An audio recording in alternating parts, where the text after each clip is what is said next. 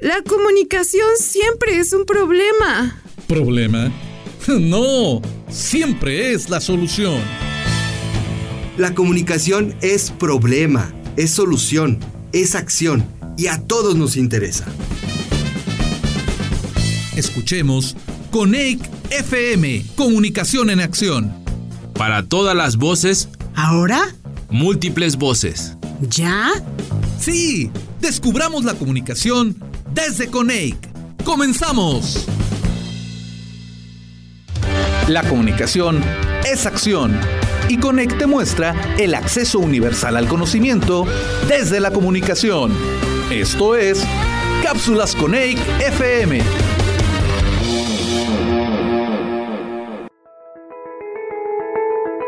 En México, ¿sabes cuál es el porcentaje de usuarios que usan las redes sociales en 2022?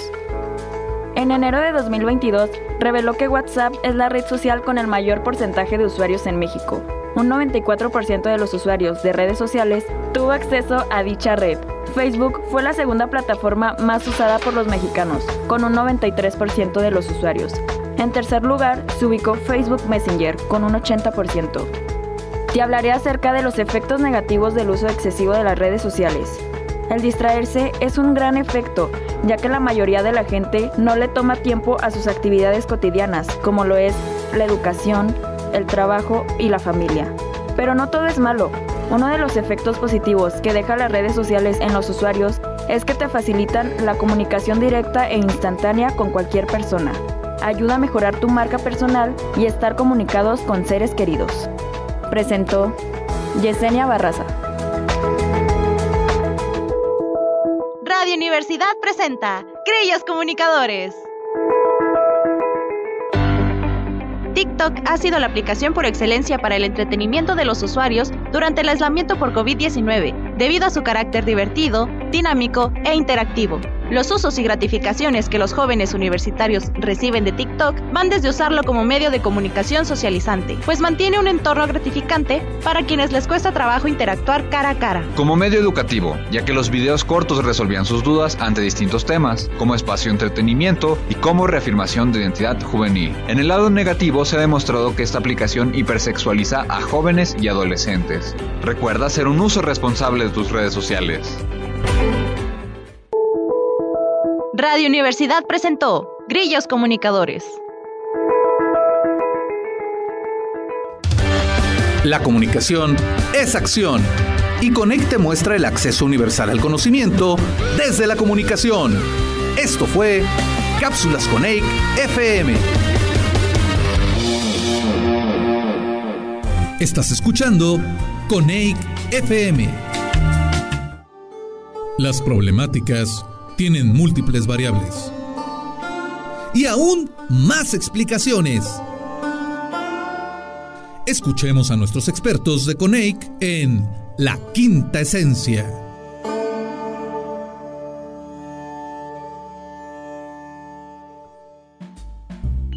Hola, ¿cómo están? Me da muchísimo gusto saludarles y darles la más cordial bienvenida a este su programa Coneic FM en el que hoy tendremos un invitado especial, el doctor Carlos Saldaña Ramírez, vocal de la zona Valle de México. Carlos, muchísimas gracias por acompañarnos y por darnos parte de tu tiempo. ¿Qué tal? Este, saludos a todos. Gracias, Francisco. Pues sí, desde la Ciudad de México les saludamos. Excelente, muy bien. Pues eh, como lo hemos venido compartiendo en las últimas emisiones, hemos estado entrevistando a nuestros vocales dentro del Consejo Nacional para la Enseñanza y la Investigación de las Ciencias de la Comunicación en este su segmento Quinta Esencia. Y hoy, bueno, pues no es la excepción. Hoy vamos a hablar justamente de una de las vocalías más importantes dentro de CONEIC, en este caso la Valle de México. Quiero, de hecho, pensar, si tú nos compartes un poco la historia, Carlos, que pues prácticamente a lo mejor la vocalía Valle de México, antes de que se constituyeran como tal, o la, por lo menos las universidades de esta región fueron quienes fundaron eh, el consejo.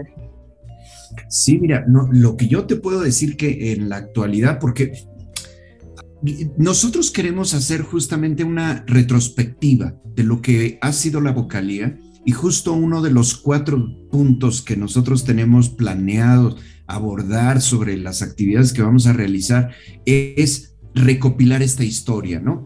Yo no, yo no soy la mejor persona para contar esta historia porque yo ingresé no hace mucho al, al CONEIC. Entonces, este, justamente necesitamos hacer esta recopilación con las personas que, que, lo fundaron, ¿no? Este, por ahí incluso estábamos platicando con Yumin, quien, este, la maestra Yumin, que nos está justamente asesorando para eso. Pero las tres personas que las cuatro personas que pueden hablarnos de esta, digamos, de, del nacimiento de la vocalía Valle de México sería este, el ahora eh, eh, eh, con mención, este, le dieron una mención al doctor Javier Steinú. Honorífica. una mención honorífica dentro del, no, no es mención honorífica es una, este, profesor distinguido del SNI, ¿sí? Ah, ok. Entonces, este, es uno de los, de los, em, me parece que son como 10 que tenemos en la UAM, y este y de UAM Xochimilco está el profesor Steinu. Bueno, profesor Steinu, eh, profesora distinguida de la UAM Xochimilco, Betty Solís, Yumin también nos, nos va a ayudar. Y está también este, el profesor Jorge Hidalgo, que digamos que juntos vamos a hacer como esta, esta, mm, esta recopilación de la historia del Conec. Ah, lo que te puedo decir es lo que hay ahora. O sea, eh, no es una, una vocalía pequeña, son 17 instituciones las que estamos adheridas a este, a, a la vocalía Valle de México, y aunque se llame Vocalía Valle de México, eh, hay universidades de Guerrero, Hidalgo, Estado de México y la Ciudad de México, ¿no? Entonces, este, de las 17, eh, nada más nos repetimos, digamos, lo que es la UAM, que es la UAM Xochimilco y la UAM Coajimalpa, y de ahí en fuera son instituciones separadas. Entonces, te puedo decir que somos bastante, bastante gente la que está colaborando actualmente en la vocalía. Entonces, para hablar de historia, lo vamos a abordar en la parte de este, del sitio web que estamos desarrollando justamente. Y de hecho, yo creo que vale la pena subrayarlo, Carlos, eh, para toda nuestra audiencia que, que, está conociendo incluso lo que es CONEIC, que la vocalía tiene universidades de mucho prestigio, justamente entre ellos la UAM, que ha sido también catalogada entre las mejores universidades y que yo creo que vale la pena quizá eh, compartirle a nuestra audiencia cuáles son las instituciones que forman esta vocalía. Sí, pues este, me la pusiste bien difícil porque son 17, pero, pero te puedo mencionar, voy a hacer el intento, voy a hacer el intento por mencionarte este, algunas, no te voy a decir que las más importantes, porque cuando nosotros estamos en la vocalía, estamos trabajando con profesores y profesoras bien entregados y para nosotros, pues son compañeros de trabajo de, mucho tiempo, ¿no? Pero, por ejemplo, está este, la Universidad Intercontinental, la Universidad Panamericana, la Universidad Iberoamericana, este, la Universidad Anáhuac, eh, FES, FES este, Aragón, ¿no? Esta parte de la UNAM, está la UAM Coajimalpa, la UAM Iztapalapa, eh, eh, Claustro de Sor Juana, Universidad Claustro de Sor Juana, Universidad, este, ah, esta que es en 100 metros y San Mateo, ahorita me acuerdo, y está nuestra profesora Iliana Mendoza y Mario Ortiz en esta universidad. Este, mm, ¿cómo, se llama? Eh, ahorita me acuerdo. La Intercontinental, creo, la mencionaste también, ¿verdad? La, la Intercontinental, sí, pero este, ¿no? Muy importante esta universidad. Bueno, te digo, son, son muchísimas. Em, por ejemplo, Simón Bolívar. Simón eh, Bolívar. Está, por supuesto, que la Escuela Nacional de Periodismo, ¿no? Este, y me falta esa todavía. Ahorita me voy a acordar.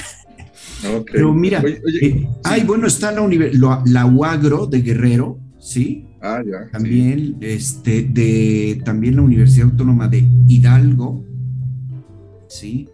Que está, y bueno, el Estado de México está FES Aragón. en, fin. Sí, sí, sin duda alguna de grandes instituciones que han hecho fuerte pues no solo la educación superior en el país, en este caso también al Consejo.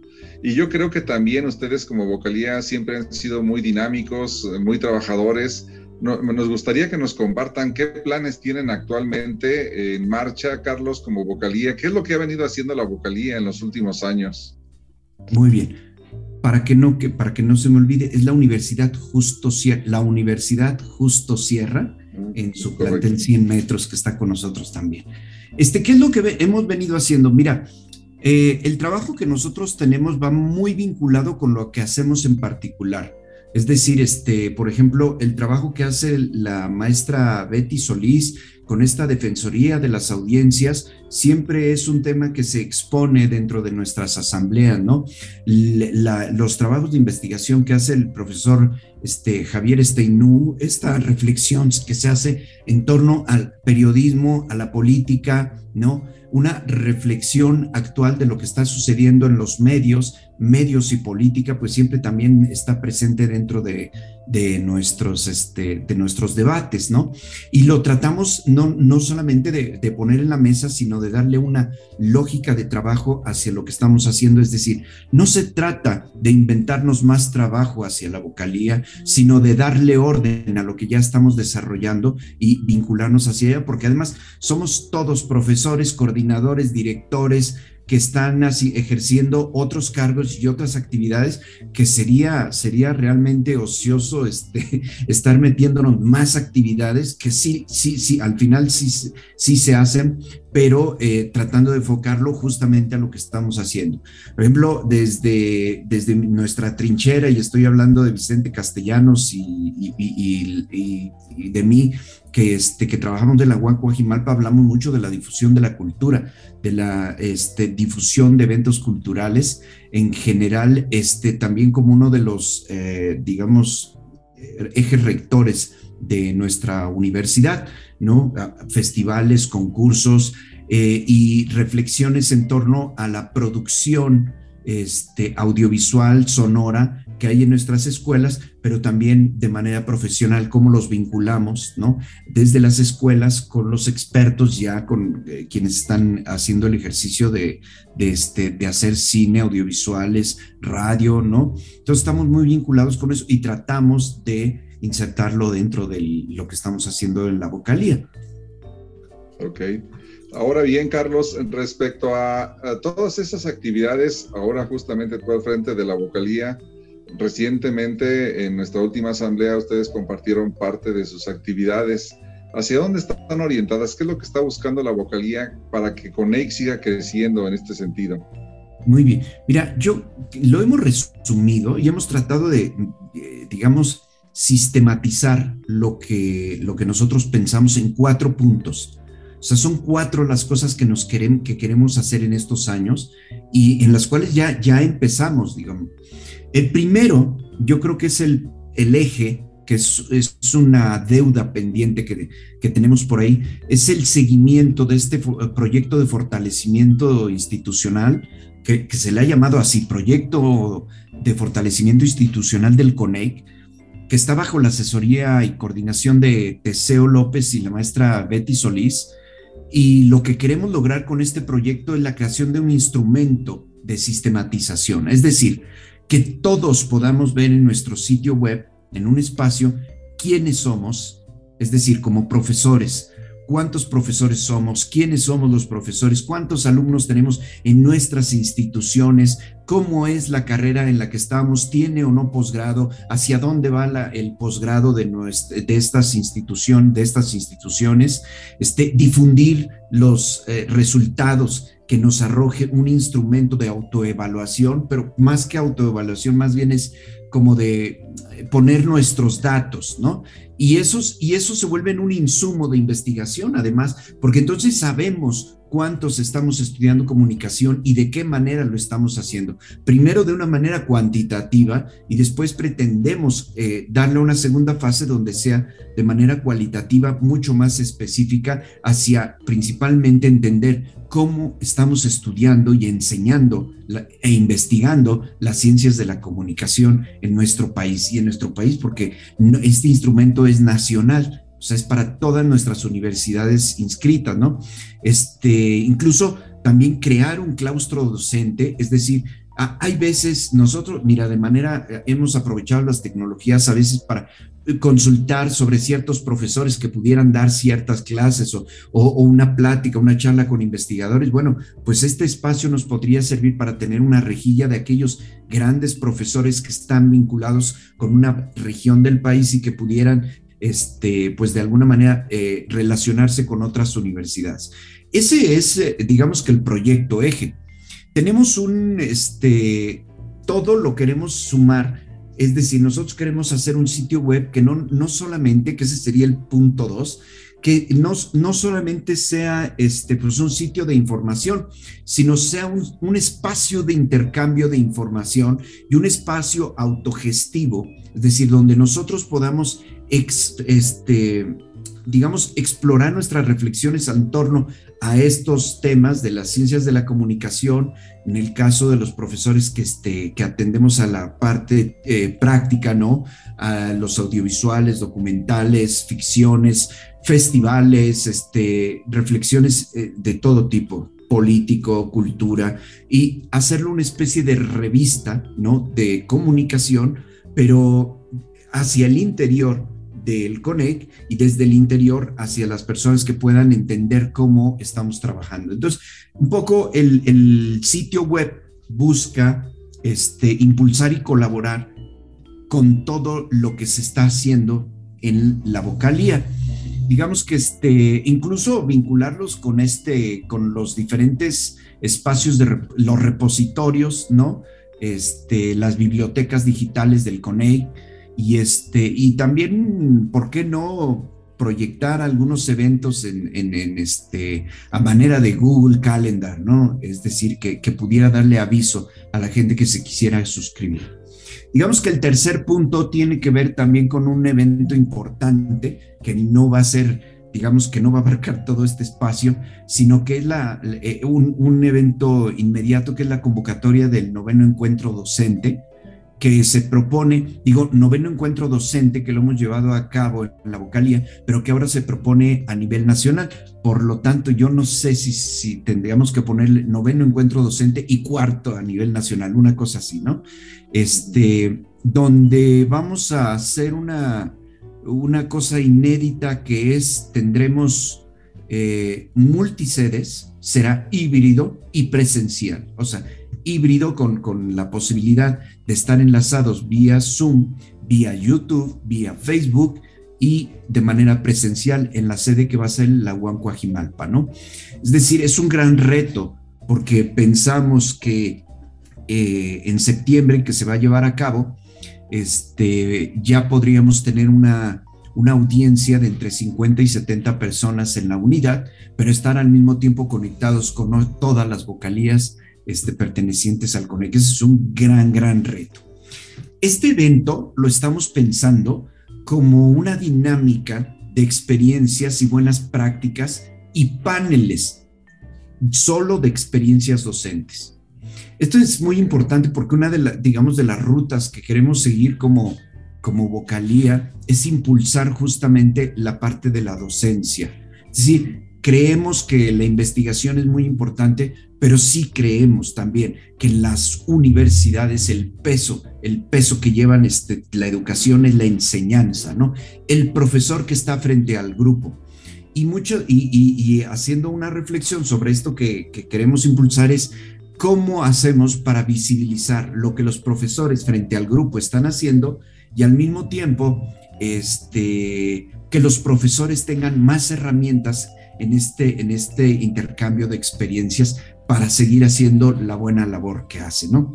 Digamos que en este sentido, por ejemplo, este, pocas serán las, las, este, las ponencias, ¿no? Es decir, no queremos poner a un experto que les hable a los que ya son expertos frente a grupo, pero sí habría que mencionar, por ejemplo, eh, estábamos platicando acerca de un tema que, podría venirnos bastante bien a todos. El profesor Tiburcio Moreno, el doctor Tiburcio Moreno acaba de sacar un libro que habla sobre este, se llama, déjame te digo, aquí lo tengo, la retroalimentación un proceso clave para la enseñanza y la evaluación formativa. Por ejemplo, una cosa que es bien, bien, bien importante y que a muchos profesores les podría, les podría servir y que a todos nos, nos viene bastante bien, pero tendríamos como unos tres conferencias de este tipo que va a directamente a estos profesores y lo demás serían experiencias docentes. Alguna conferencia con los compañeros de Anuyes o de Ceneval, ¿no? Para que nos enseñen cómo es que evalúan nuestras carreras y que tengamos también, ¿no? Este, digamos, algunos referentes mayores. Eh, ¿Cómo se enseñan las, las ciencias de la comunicación en el país? Yo creo que eso es, eso es lo principal que nos debe dar este encuentro. Y el tema que podríamos tratar por lo pronto, estamos trabajando en el presente y futuro de la educación en ciencias de la comunicación post-COVID, por ejemplo, ¿no? Este, cómo hacer en este, en este regreso al salón. Y por último, pues el evento que, que más bien, eh, digamos, la dinámica, eh, el, instrumento que queremos proponer es eh, discutir sobre el premio a la docencia algo que, está bien difícil, ¿no? Porque nosotros proponemos diseñar y proponer eh, criterios puntuales para tener una actualización académica continua, para que nosotros podamos este, evaluar, o no sé si la palabra sea evaluar, más bien, para que nosotros podamos premiar, enaltecer al profesor que está frente al grupo. Es decir, eh, la discusión que nosotros teníamos era, era muy fácil eh, darle un premio a la docencia a aquel profesor que hubiera sido galardonado por algún, este, por algún organismo en torno a la investigación. ¿sí? No todos nuestros profesores son SNI, no todos los profesores son investigadores, pero ¿cómo, cómo me dices, cómo encontramos aquel buen profesor que todos sabemos quién es?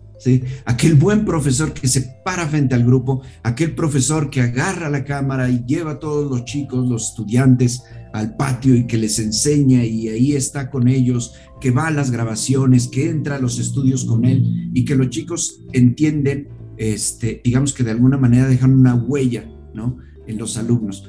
¿Cómo hacemos un instrumento para decir cuál es este profesor? No lo podemos medir por sus artículos escritos, ni lo podemos decir por cuántos documentales ha hecho, sino habría que eh, empezar a preguntarle a los coordinadores. Tampoco, tampoco es que los alumnos digan, porque a veces los alumnos también, este, digamos que el instrumento que utilizan los alumnos es un instrumento distinto, ¿no? Para evaluar las, las capacidades, si está cubriendo o no el tema, no, pero ese buen profesor. Entonces tenemos un compromiso por tratar de enaltecer, incluso lo estábamos proponiendo en la, última asamblea, hacer este cuadro de honor de profesores por regiones, ¿no? Saber eh, hacer una presea, darle un premio, invitarlo y felicitarlo y además poder escucharlo y, ¿por qué no?, poder, poder escuchar una clase de él.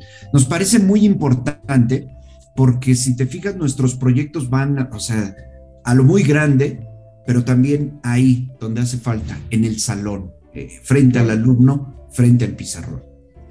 Exacto. No, y además acabas de mencionar algo importante justamente para toda nuestra audiencia, porque en todas las universidades hay cantidad de profesores que, como bien dices, están frente a grupo que a lo mejor han escuchado de CONEIC, pero que no saben que pueden recibir este beneficio, por ejemplo, con este encuentro que se está preparando. Entonces, ya desde ahora se está pensando en ellos, en acercarnos a ellos y en brindarles nuevas herramientas de capacitación y actualización. Yo creo que es un, trabajo importante que vale la pena destacar.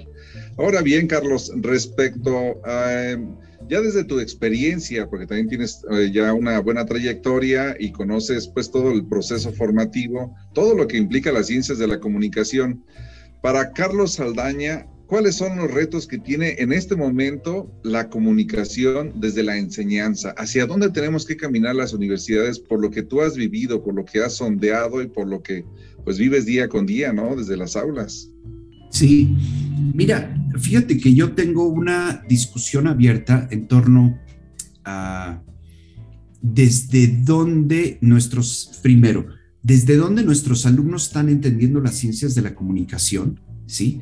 Y después cómo lo estamos entendiendo como universidades. Por ejemplo, eh, yo en alguna asamblea había mencionado que no me pasó una vez, ya me pasó varias veces cuando yo estoy haciendo este, pues platicando con los estudiantes abiertamente, preguntándoles qué querían, qué querían hacer después de haber estudiado una carrera, qué, en dónde se veían después de la carrera.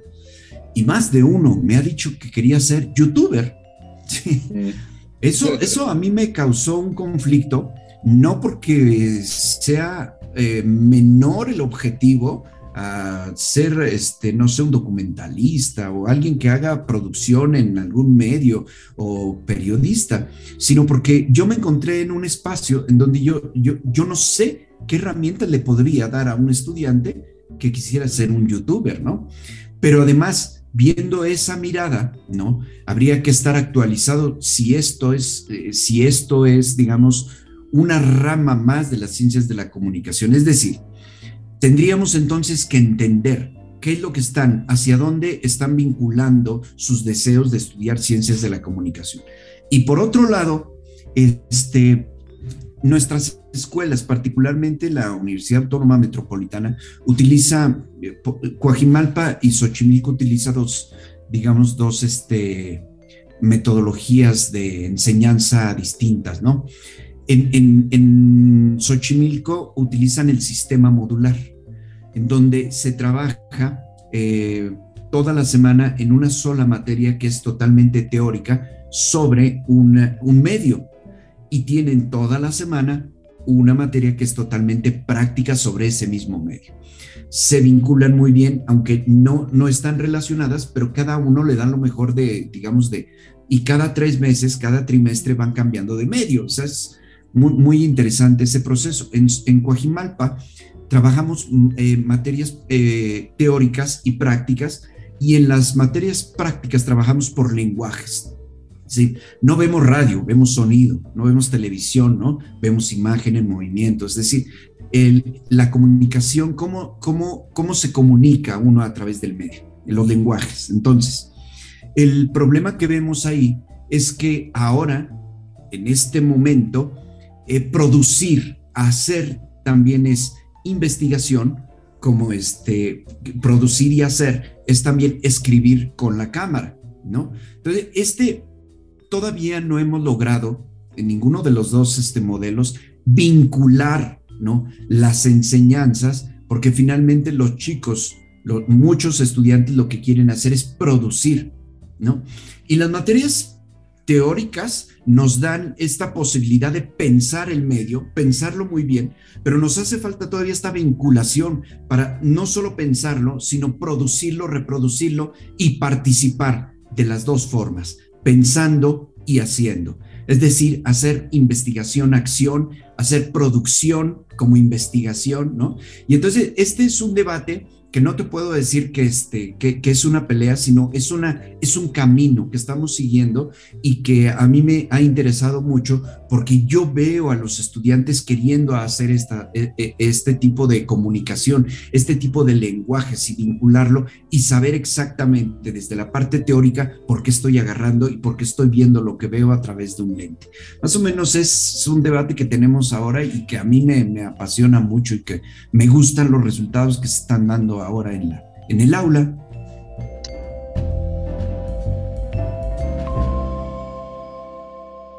Comunicación es interacción.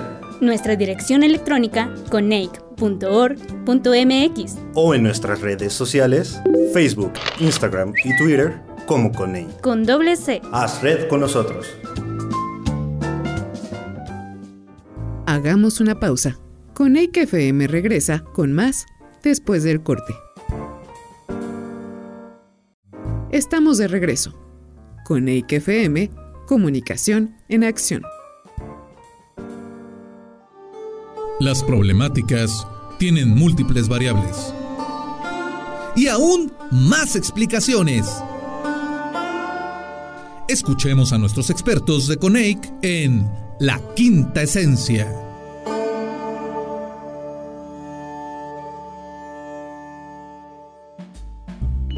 Sí, no, y además comentas algo interesante. Justamente hace unos días eh, veía en, Televisa, valga el nombramiento, una entrevista con un chavo que, está haciendo documentales en países como Venezuela, como Ucrania en este momento, como Afganistán, y lo único que hace es viajar con su celular, no tiene eh, equipo de producción, nada. Es decir, tú lo acabas de mencionar, no hay una teoría detrás que le permita a él justificar por qué toma un celular y, se pone a hacer documentales, pero él ya se considera documentalista, ¿no? Incluso el mismo medio lo presentó como documentalista. Yo digo, y todo lo que debe haber detrás de, de, ese, de ese sustento teórico, no podemos soslayarlo. Yo creo que ahí tenemos también un gran reto las universidades para hacer conciencia de que, ok, las nuevas generaciones ya están desenvolviéndose dentro de la comunicación digital, pues con todas las nuevas herramientas que, se brinda a través de estas plataformas, pero no podemos tampoco dejar de lado esa parte teórica que es fundamental.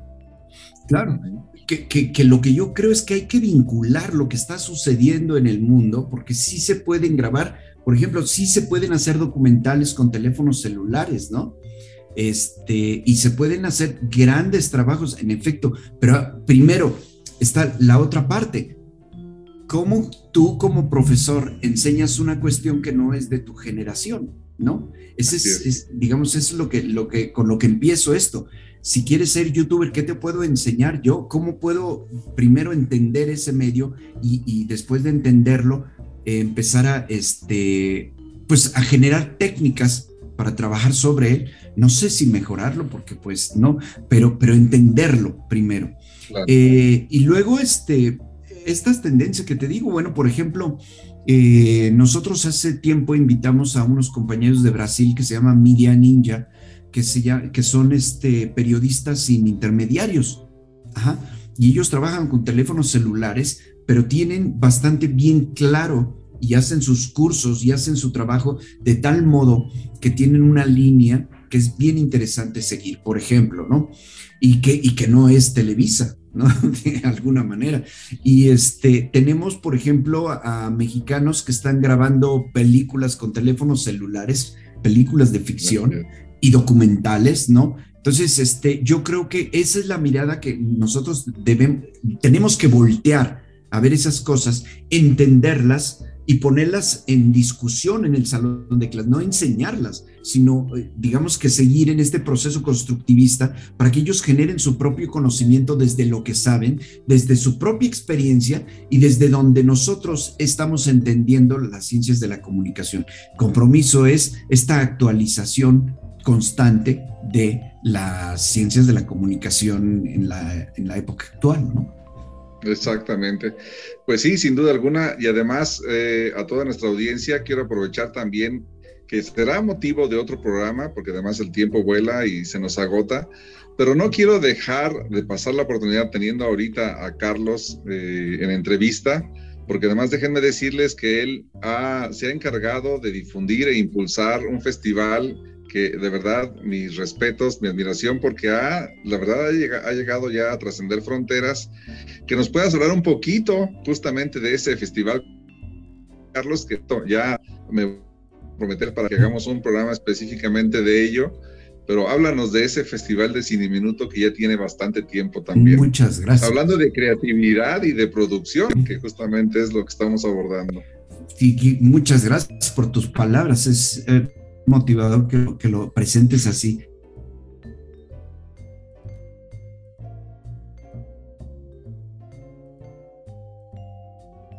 Eh, estamos a punto de lanzar eh, la convocatoria y queremos hacer una reflexión sobre lo que está sucediendo en este momento.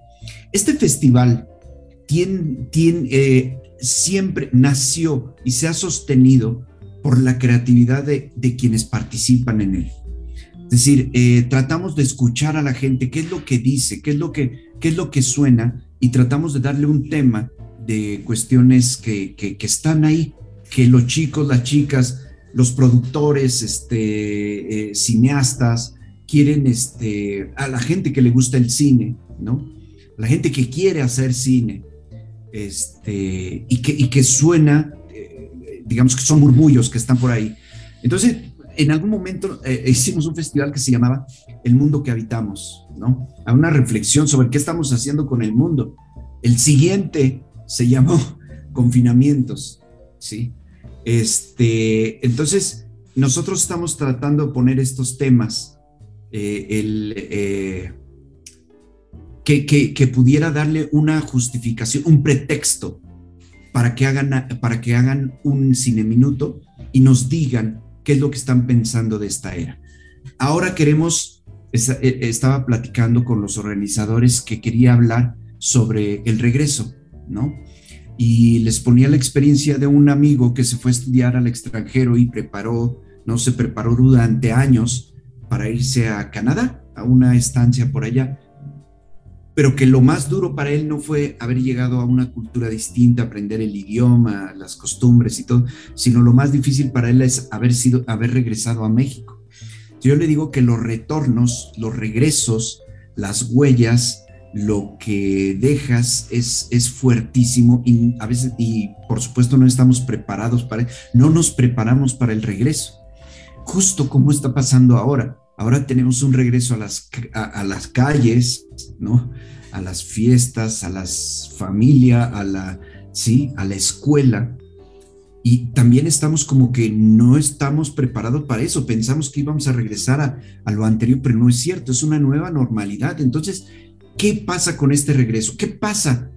Y yo sé que hay muchos que tienen mucho que decir justamente de esto, estos regresos, estas huellas, este, este volver queremos impulsar el festival con esta reflexión de cómo es regresar, ¿no? ¿Qué es para ti regresar? Y no solamente hablando del confinamiento, sino en general, regresar a un espacio, regresar a un lugar, regresar a un tiempo, regresar, ¿no?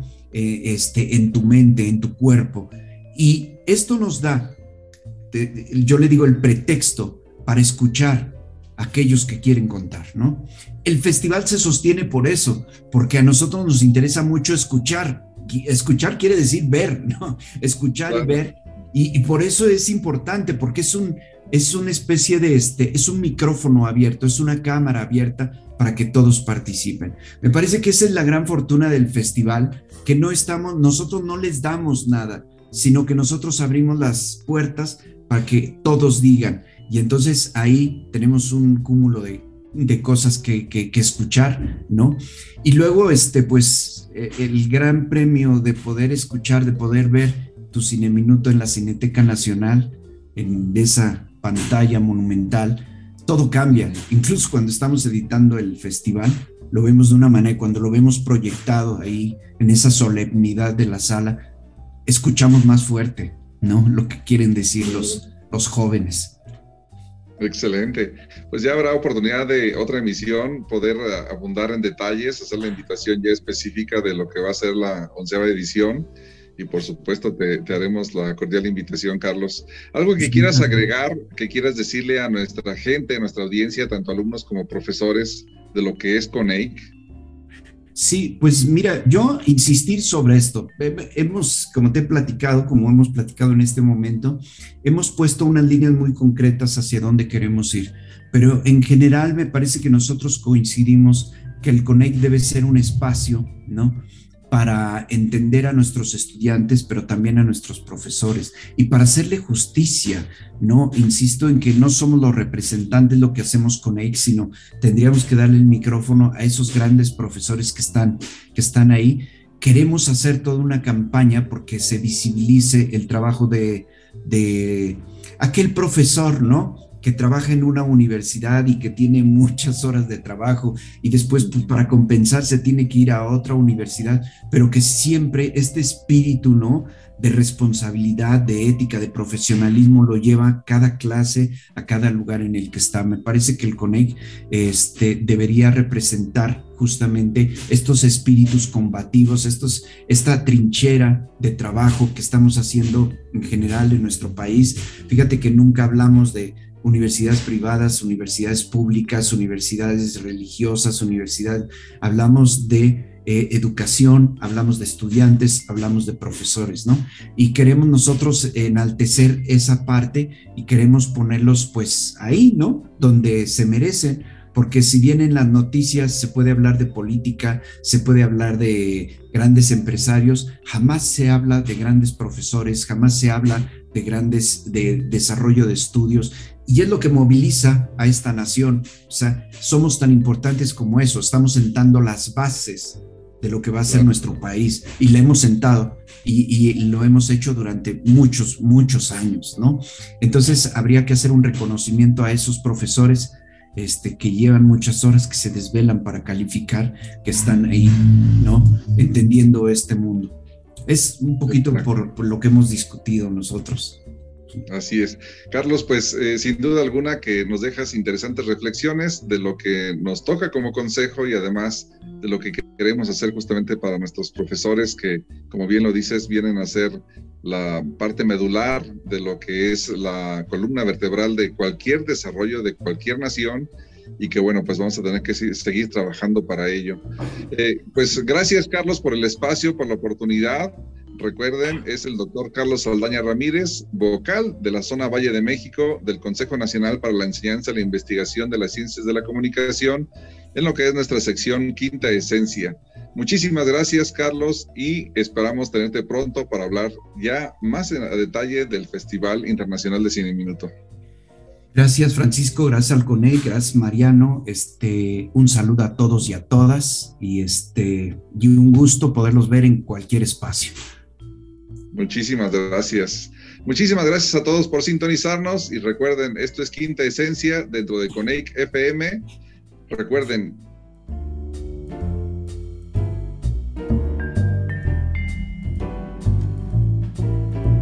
Estás escuchando Coneic FM. La comunicación es acción y Coneic te muestra el acceso universal al conocimiento desde la comunicación. Esto es Cápsulas con FM. En la actualidad, la preocupación por el medio ambiente hace que cada vez más personas intenten no despilfarrar papel, imprimiendo lo menos posible y sacando más partido a los soportes digitales. Sin embargo, todavía consumimos toneladas y toneladas de papel, particularmente en ambientes laborales. Es por ello que en China han creado un material que se imprime aplicando luz ultravioleta y se puede reutilizar más de 80 veces. El secreto de este papel reside en la química de las nanopartículas que lo recubren. Para imprimir texto o imágenes, el material se expone a la luz ultravioleta y una vez impreso, el documento permanece con el contenido intacto durante 5 días en alta resolución y luego el color se va desvaneciendo poco a poco. Para borrarlo con mayor rapidez, se puede poner al calor durante 10 minutos. Habrá que ver qué seguimiento se le da para que todos podamos reutilizar el papel que ocupamos. Mi nombre es Denis Chamán. Hasta la próxima. Cápsulas producidas por alumnos de la Facultad de Ciencias de la Comunicación de la Universidad Vasco de Quiroga en Morelia, Michoacán. Si te consideras una persona curiosa, esta nota es para ti. El animal que más duerme en el mundo es el koala, que puede llegar a hacerlo hasta por 22 horas. Le sigue el perezoso con 20 horas y los gatos que duermen de 16 a 20 horas por día también. Esto contrasta con especies como las jirafas, que solo reposan de 20 a 2 horas, pero nunca lo hacen de manera seguida ni pueden acostarse. Y por último, un dato que ha intrigado a muchos biólogos del mundo es la comunicación entre los delfines. Son quizá los únicos animales, además del ser humano, de quienes se ha comprobado que utilizan un sistema muy complejo para comunicarse. Es muy posible que cada manada de delfín posea un lenguaje propio. Cápsulas producidas por alumnos de la Facultad de Ciencias de la Comunicación de la Universidad Vasco de Quiroga en Morelia, Michoacán. Estás escuchando Coneic FM. La música es el lenguaje universal. No importa cuál es tu preferida, todas son bienvenidas. Escucha nuestra propuesta musical en Alegro Molto.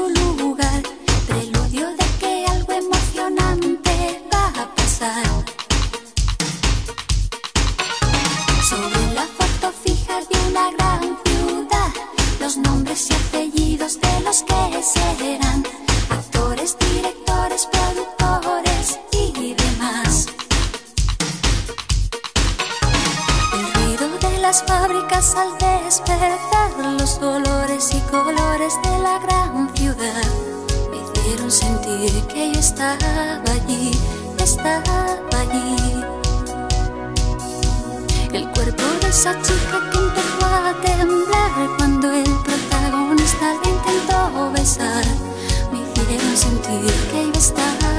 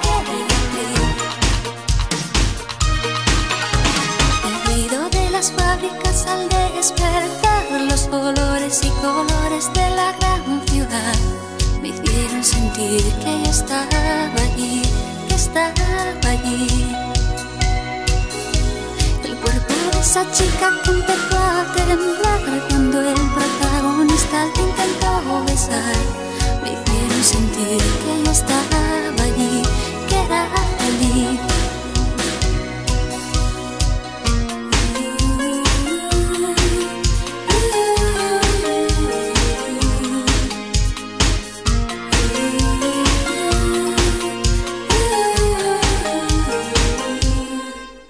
Estás escuchando Coneic FM.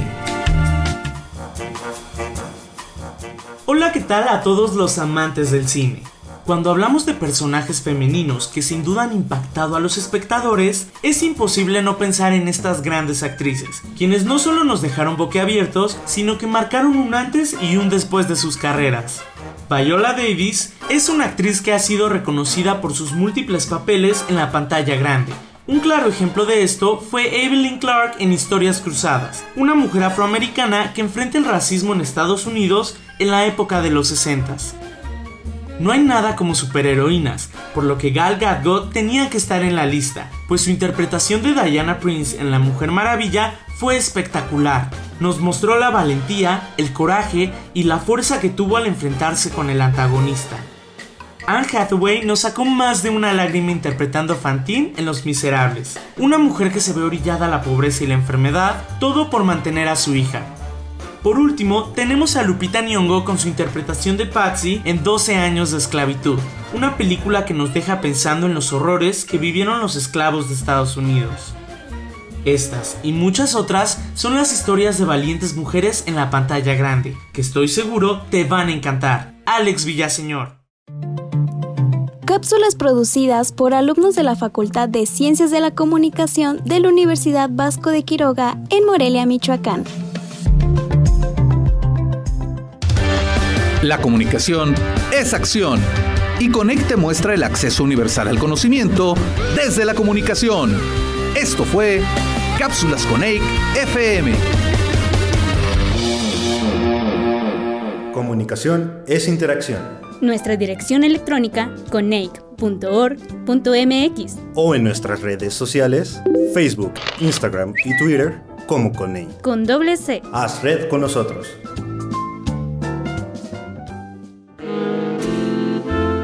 La comunicación nunca termina. Pero el programa sí. Espéranos en la siguiente emisión. No te pierdas Coneic FM, que tiene más temas y más voces para platicar. Porque comunicación es acción. Hasta la próxima.